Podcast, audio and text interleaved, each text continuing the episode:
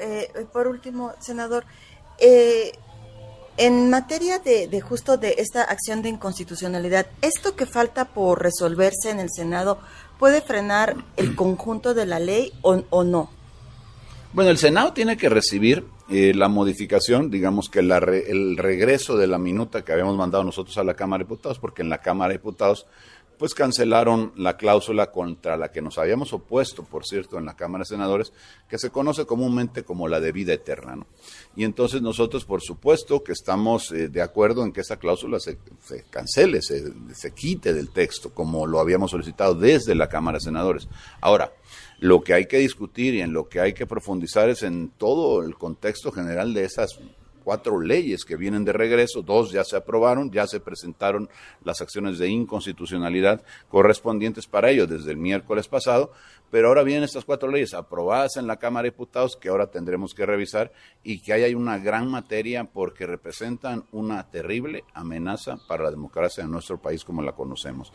Si esto persiste así y resultan aprobadas, por supuesto iremos a la Corte a reclamar eh, pues que sean invalidadas. Seguramente lo hará el Instituto Nacional Electoral como lo ha manifestado, autoridades locales, municipios, tal vez estados, porque afecta a todo mundo. Francamente, lo que estamos mm, eh, consiguiendo con esto es que sea el país de un solo hombre en la vocería. Eh, entre otras cosas, por ejemplo, en la ley de medios de comunicación, lo que termina por ocurrir es que en la práctica, solo la presidencia de la República tendrá el dinero suficiente para poder comunicar.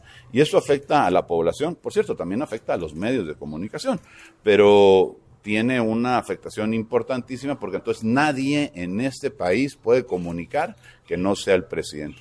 Entonces, ¿de qué estamos hablando? De que solamente la presidencia de la República podrá comunicar a los ciudadanos lo que pasa en la presidencia y los estados o los municipios ya no tendrán la manera o la forma material de poderlo hacer porque no tendrán ningún tipo de presupuesto. Se reduce prácticamente a cero, se convierte en punto 1% del presupuesto. En muchos casos esto es una cantidad ridículas para muchos municipios.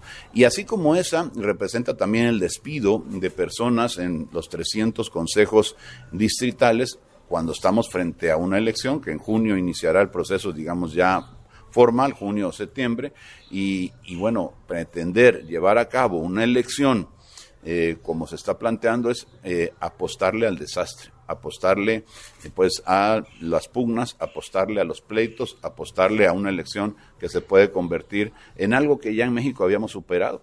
En México tenemos con el Instituto Nacional Electoral, antes con el Instituto Federal Electoral, décadas funcionando y funcionando bien. ¿Que es perfectible? Sí, claro que lo es, pero me parece a mí que lo que están planteando es simplemente de un plumazo borrar todo lo que conocíamos como mm, certidumbre electoral por parte del instituto, con el riesgo que esto representa para la población y para el resultado de las elecciones. Entonces, es algo terrible que la gente de repente a lo mejor no ha dimensionado, porque bueno, coincidió que eran últimas fechas del año 2022, el inicio apenas de este 2023, y todavía no, no se ha, no ha permeado pues en la población la gran afectación que tendríamos.